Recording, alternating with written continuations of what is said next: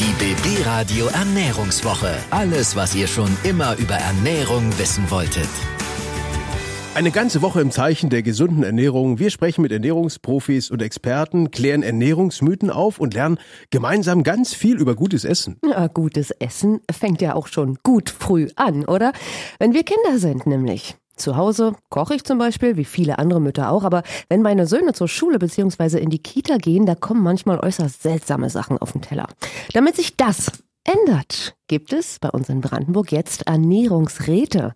Die sorgen dafür, dass auch die Jüngsten gutes Essen bekommen und dass sie wissen, wo dieses eben herkommt. Mit einem haben wir gesprochen. Marc Schreiber ist im Ernährungsrat Prignitz-Ruppin und Beirat im Ernährungsrat Brandenburg. Die Ernährungsräte setzen sich zum Beispiel dafür ein, dass die Kinder in jeder Kita und in jeder Schule selbst ein bisschen gärtnern können, wie früher Schulhof, und auch Bauernhöfe besuchen. Einige machen es ja schon, ist aber leider noch nicht die Regel. Marc Schreiber sagt, es sollte aber aus unserer Sicht die Regel werden, damit die mhm. Schüler und Schülerinnen einfach wissen, ey, wo kommt mein Essen her? Mega hab Idee. Wo habe ich das auf dem Teller? Wo kommt es her? Und so weiter. Was uns ein Stück weit auch fehlt, ist uns auch wichtig, Wertschätzung für die Leute, die einfach Absolut. diese Sachen auf den Teller bringen. Das ist eine harte Arbeit. Wer sich auch für gesunde Ernährung bei uns in Brandenburg einsetzen möchte, einfach bei den Ernährungsräten melden und gerne mitmachen. Bei uns sind alle Menschen willkommen, egal ob du halt Landwirtin bist oder ob du einfach nur sagst halt, ey, ich bin als Verbraucherin gerade unglücklich und möchte hier was machen. Ey, kommt alle, gründet Ernährungsräte, kommt zu uns.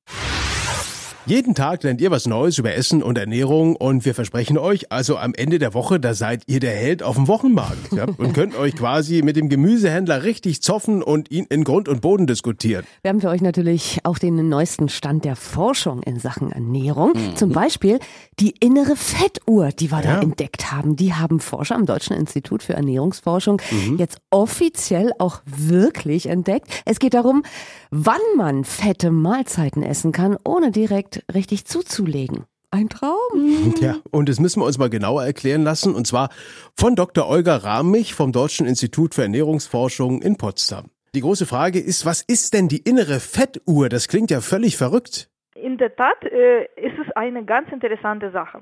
Unser Körper hat innere Uhr fast in jeder Zelle unseres Körpers. Ähm, das heißt, unser Gehirn hat innere Uhr und äh, unsere periphere Organe haben auch innere Uhr. Und die steuern ganz, ganz viele Prozesse in unserem Körper. Heißt nicht nur den Schlaf-Wach-Rhythmus, natürlich unser Stoffwechsel, wie wir äh, die Nahrung verdauen, das hat auch einen bestimmten Rhythmus, eine bestimmte tageszeitabhängige Variation. Und das kann man auch als äh, Fettuhr bezeichnen. Wie geht die, die Fettuhr? Bei den also meisten fünf Minuten vor. Diese Frage haben wir uns auch gestellt, mhm. bevor wir unsere vorherige Studie angefangen haben. Und wir haben tatsächlich verglichen, wie unser Körper reagiert, wenn wir dieselbe Mahlzeit morgens und äh, nachmittags oder abends essen. Und äh, wir haben beispielsweise kohlenhydratreiche Mahlzeiten verglichen. Also wenn wir essen, bekommt unser Körper natürlich Glucose, die Glucose oder Blutzucker steigt und diese Steigerung von dem Blutzucker war viel höher nachmittags im Vergleich mit morgens. Mhm. Deswegen ähm, kann man so vorsichtig sagen, dass unser Stoffwechsel oder unser Körper nicht so gut nachmittags und abends schafft, äh, die Nahrungsglucose-Verstoffwechsel oder Nahrungszucker wird nicht so schnell verstoffwechselt. Hm. Also zusammenfassend hören wir dann tatsächlich das süße Zeug tendenziell, wenn man ganz sicher sein will, eher früh essen und abends reduzieren. Genau, würde ich auch empfehlen. Ne, das ist so, glaube ich, eine generelle Tendenz. Ja, Frau Dr. Rammich, da danken wir Ihnen recht herzlich. In diesem Sinne, priyaten Appetita und einen schönen Tag. Dankeschön.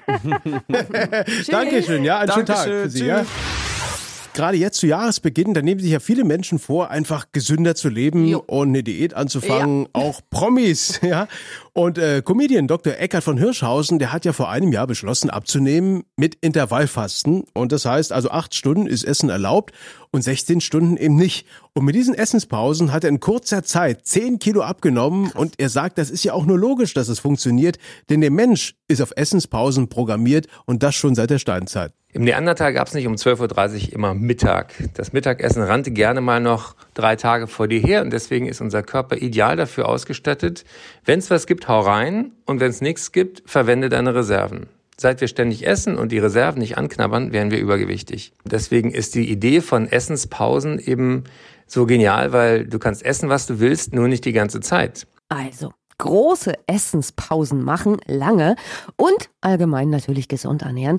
Das hilft auch in anderen Lebensbereichen, sagt der Hirschhausen. Was mir auch wirklich nahe geht, ist die krude Tatsache, dass ein Drittel der Lebensmittel weltweit weggeschmissen wird. Und deswegen ist es auch zum Beispiel ein Vorteil des Intervallfastens, dass man wieder ein besseres Gefühl kriegt, was braucht der Körper, was braucht er nicht und ähm, wann bin ich sozusagen eigentlich nach etwas anderem hungrig? Wenn ich nach Aufmerksamkeit hunger oder Liebe, dann ist das Nutella-Brötchen nicht die Antwort. Einen wichtigen Tipp hat er dann auch noch für uns alle. Mein ganz praktischer Tipp, genießen lernen. Bevor ich mir etwas in den Mund schiebe, mich kurz fragen, möchte ich daraus bestehen? Kurz innezuhalten, zu sagen, Mensch, danke, dass so viele Leute aktiv waren, dass ich das auf dem Teller haben kann. Und äh, ich möchte das jetzt genießen. Sowas hilft zum Beispiel auch, nicht mehr zu essen, als man braucht und was überzulassen für andere. Eine Woche, ein Thema. Das ist die BB Radio Ernährungswoche.